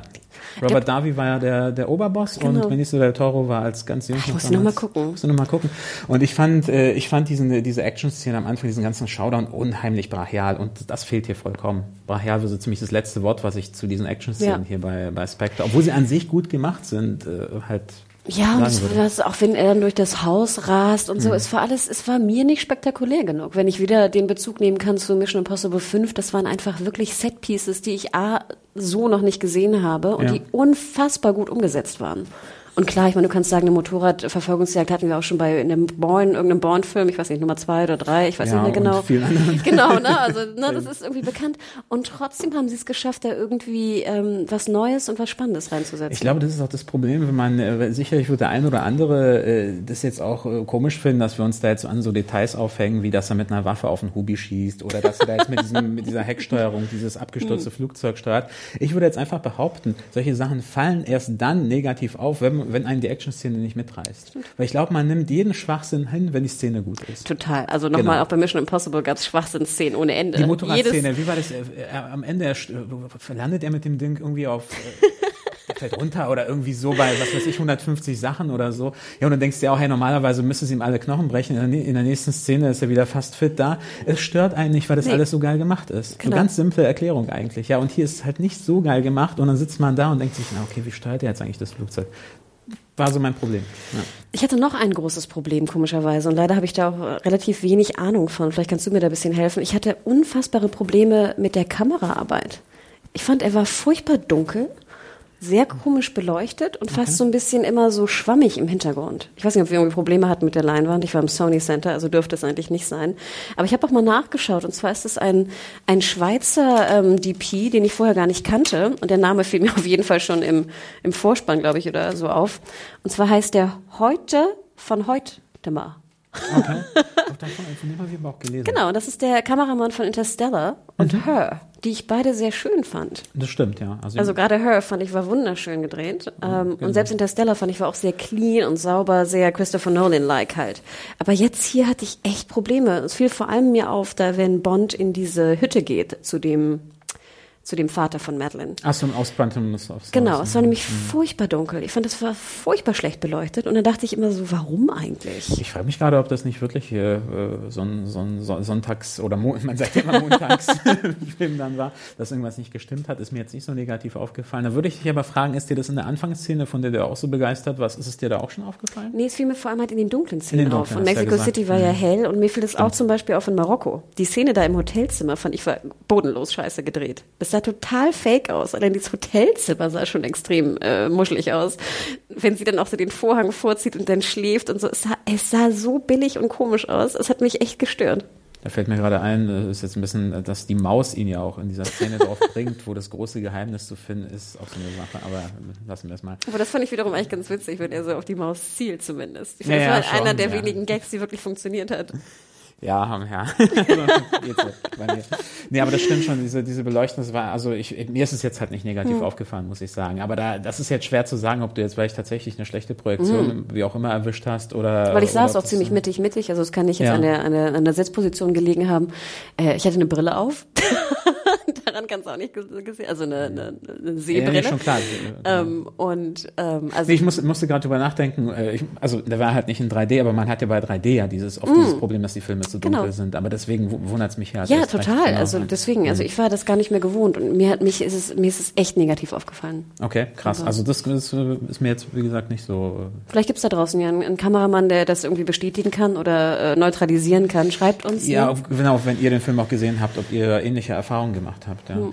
Aber ich wollte wirklich noch mal eine Sache, ähm, weil wir jetzt bei diesem Entmystifizieren, weil mir wichtig war. Ich finde, dass dadurch, dass man alles verbindet, ja, also der kennt den, äh, man kennt diesen Ort, man kennt diese Figur, dann wirkt dieses ganze Universum plötzlich so klein für mich. Hm. Ja, das, so, so geht's mir, so geht's mir oft bei Filmen, so ging's mir zum Beispiel auch bei Star Wars, wenn dann so, wenn dann so künstliche Bezüge hergestellt wurden, wie zum Beispiel in den Prequel-Episoden, Yoda kennt schon Chewbacca, mhm, hier sieht man ein kleines Hologramm vom Todesstern. Das ist zwar alles nice und ich weiß, warum die das machen, ja, damit ich als Fan das mhm. wiedererkenne, aber dadurch wird dann plötzlich das ganze Universum wie so ein kleines Dorf, wo jeder jeden kennt, um es mal so übertrieben zu sagen. Und so ging's mir jetzt hier bei Bond, ja, ich meine, Blofeld ist ein Bösewicht, der im Grunde die ganze Welt beherrschen will, der überall seine Finger drin hat und zusammen mit der Bond-Geschichte ist das jetzt plötzlich wie so ein kleines Familiendrama. Und das so soapig, ne? Genau, fast schon soapig. Ich meine, die, die, diese Motivation von ihm, von ihm, die ist ja soapig. Gut, Stimmt. dass du den Begriff sagst, finde ich gerade sehr passend. Das wollte ich wirklich nochmal zum Abschluss äh, sagen, dass es auch ein großer Kritikpunkt mhm. äh, für mich ist. Ja, ich glaube, ich kann sowas immer ganz gut abtun, so als genau als Fanservice. Mhm. Ne? Dann ist es für mich einfach so, ach, Fanservice, ne, whatever. Aber du hast schon recht. Ich musste aber auch immer lachen bei dem Foto von Christoph Walz, wie er dann so ist in so einer in so einer österreichischen äh, Wanderkluft, weißt du, da so stand irgendwie. Ähm, aber du hast schon recht, ja. Ähm, ich ich finde interessant, dass durch die, dass man je weniger man wusste über den Bond-Charakter, umso besser hat es funktioniert. Das ist immer noch eine Logik, über die ich noch nachdenken muss irgendwie. Ja, das hängt aber auch mit dem Entmystifizieren gehören mhm. eben zusammen. Und äh, was ich auch in der Review geschrieben habe, ich finde auch die erste Hälfte von Spectre gerade deswegen gut, weil einfach die Suche nach der Wahrheit spannend ist, weil Stimmt. du nicht weißt, was sich erwartet. Und in dem Moment, wo man dann alles weiß und alles beleuchtet und erklärt wird, ich finde, dann äh, lässt er auch nach. Stimmt. So ging es mir halt auch. Ja. Passt ja auch dazu, dass die Anfangsszene eben cool war und dann geht es so ein bisschen bergab. Ja. Stimmt. Ich würde auch sogar sagen, wenn man noch mal zur Bewertung kommt, also ich finde eine drei mhm. Sterne von fünf absolut gerechtfertigt. Ähm, und ich muss auch gestehen, dass ich schade finde, dass die beste Szene, nämlich die Anfangsszene am Anfang ist. Denn ich glaube, wäre so eine Szene am Ende gewesen, wäre ich mit sehr viel positiverem ähm, Gefühl rausgegangen. Auch eine interessante These. Wahrscheinlich funktioniert das wirklich so. Man muss dazu aber auch sagen, also für mich sind diese Anfangsszenen oft besonders mhm. stark. Mhm. Ich fand zum Beispiel auch bei Casino Royale, den ich auch für den besten Craig Bond mhm. halte, aber ich finde auch die Anfangsszene am besten. Auch der Super Showdown kam da für mich nicht mehr ran. Diese Verfolgungsszene mit diesem Typen, der so mhm. super klettern kann. Genau, genau. Und am Ende in dieser Botschaft, wo er ihn mit dann dem Kran, genau, wo er auch, genau, auch wo ihn dann so unvermittelt vermittelt abballert in der Botschaft am Ende. Das wäre dann so, so wird man ja rausgeschmissen aus der Szene. Das war so, wo Parcours noch neu war, Parcours, ne? genau. Parcours, das war das Wort, was ich gesucht habe. Das war noch neu. Genau, das fand ich auch, war für mich auch das Highlight. Mhm. Das genau, bei Skyfall fand, mochte ich die Öffnungsszene nicht so. Das war mit diesem Motorrad und dem Zug, glaube ich auch, oder? Ich muss gestehen, dass ich mich wirklich jetzt nicht an die Anfangsszene von Skyfall erinnern kann, aber ich mochte den ja auch nicht. Ich habe ihn einmal im Kino gesehen, da ist so wenig hängen geblieben. Ich kann mich noch an diese Schattenspiele in dem Hochhaus erinnern, wo er mit seinem Snipergewehr auf genau. äh, irgendwie, da war alles so stilisiert oh, ja, es und war so. Blau das, das und weiß dunkel, ich ja. noch so, aber viel mehr ist da nicht hängen geblieben. Nee, ich glaube, es muss mit dem Zug zusammengehangen haben, weil er fällt doch dann, er wird dann angeschossen und fällt Penny. runter, genau. Ah, und dann beginnen war, die Opening Credits. Okay, das, ich wusste nicht mehr, dass es die Anfangsszene war. Okay, nee, weil dann okay, beginnen, glaube ich, die Opening Credits. Stimmt. Deswegen okay. muss es der Anfang gewesen sein. Da hast du recht. Ähm, ja. Nee, also hat mir auch nicht gefallen. Aber ja, also drei von, von fünf Sterne. Ähm, es würde mich echt interessieren, wie unsere User den Film auffassen, weil ich fand, es war doch recht, äh, die Kommentare unter deiner Review waren eigentlich dir sehr zustimmend. Hat mich auch ein bisschen gewundert, wenn ich so an meine Terminator-Review denke, wo es da sehr viel Gegenwind gab. Äh, den, den, aber man muss ja auch sagen, dass drei von fünf Sternen jetzt auch nicht vernichtend mm. sind. Und der Film ist ja auch nicht total mm schlecht. Ja? Also ich hoffe, das ist jetzt auch ein bisschen rübergekommen, weil wir ja hier sehr viel kritisiert haben. Aber die starken Sachen sind natürlich auch drin. Ja? Also alleine diese, diese Weltreise, die man mit Bond unternimmt, das ist ja schon äh, irgendwie auch schön gefilmt. Und der Cast ist an sich ja gut. Und wenn jemand jetzt zum Beispiel Christoph Waltz jetzt nicht als so abgenutzt empfindet wie wir, der wird auf jeden Fall auch seine Freude an seiner Performance Stimmt. haben. So, das muss man rein objektiv ja auch sagen. So. Ja, aber ich finde auch ansonsten, äh, hatte ich mich auch ein bisschen gewundert, dass da nicht Leute sagen, hey, das ist jetzt hier mein Lieblingsbond, was macht ihr denn runter? Also ich hätte es fast schon erwartet.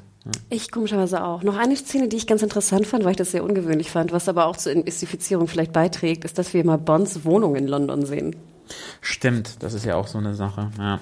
Die ich auch übrigens sehr komisch beleuchtet fand. Aber Ja, die war halt echt extrem dunkel. Also das, das, das stimmt, die, die war wirklich extrem dunkel. Aber ich dachte halt immer, das war Absicht und habe das deswegen gar nicht so, äh, so negativ bewertet. Ähm, ja, aber das sind alles diese kleinen Details und so. Diese Entmystifizierung ist wirklich, äh, ist, ist für mich persönlich zumindest ein Problem. Aber wie du schon angedeutet hast, nicht nur bei Bond, sondern grundsätzlich in der Film- und Serienlandschaft heute. Ja. interesting, ne? Aber cool, Robert. Fand ich super. Äh, genau, schreibt uns vielleicht, äh, User, wenn ihr Lust habt, äh, an podcast.serienjunkies.de eure Meinung dazu, ob ihr ihn vielleicht irgendwie ähnlich fandet wie wir, ob es Kritik gibt, ob ihr ihn super fandet, ob ihr ihn allen euren Freunden empfohlen habt. Würde mich echt mal interessieren, was ihr dazu sagt. Ja, also mich würde es auch sehr interessieren. Also ich bin da gerne für andere Meinungen auch sehr offen und manchmal ist es ja so, wenn dann, also mir ist es auch schon passiert, Leute sagen dann, hey, das und das habt ihr vielleicht nicht gemerkt oder so, das war cool, dann gucke ich den nochmal, achte besonders darauf und finde den dann besser. Ist auch schon in der Vergangenheit passiert. Genau, ne? ich habe dir ja auch erzählt, das Quantum of Solace fand ich im Kino total bescheuert. Und dann habe ich ihn nochmal irgendwann gesehen auf DVD und fand ihn eigentlich ganz gut. Also Mhm, es war sehr komisch. Ich müsste ihn eigentlich jetzt vielleicht mal ein drittes Mal sehen und dann irgendwie zu beurteilen, was, was stimmt. Aber ähm, es kommt ja auch oft vielleicht einfach auf die Situation drauf an, wo man ihn schaut. Und mit welchen Erwartungen und mit welcher Stimmungslage, das sind ja alles Genau. Faktoren, die da immer eine Rolle spielen. Ja. Deswegen schreibt uns und ansonsten würde ich sagen, viel, viel Spaß, ähm, falls ihr nochmal reingehen solltet. und wir sehen uns oder hören uns bald wieder. Bye, bye. Ciao, ciao, ciao.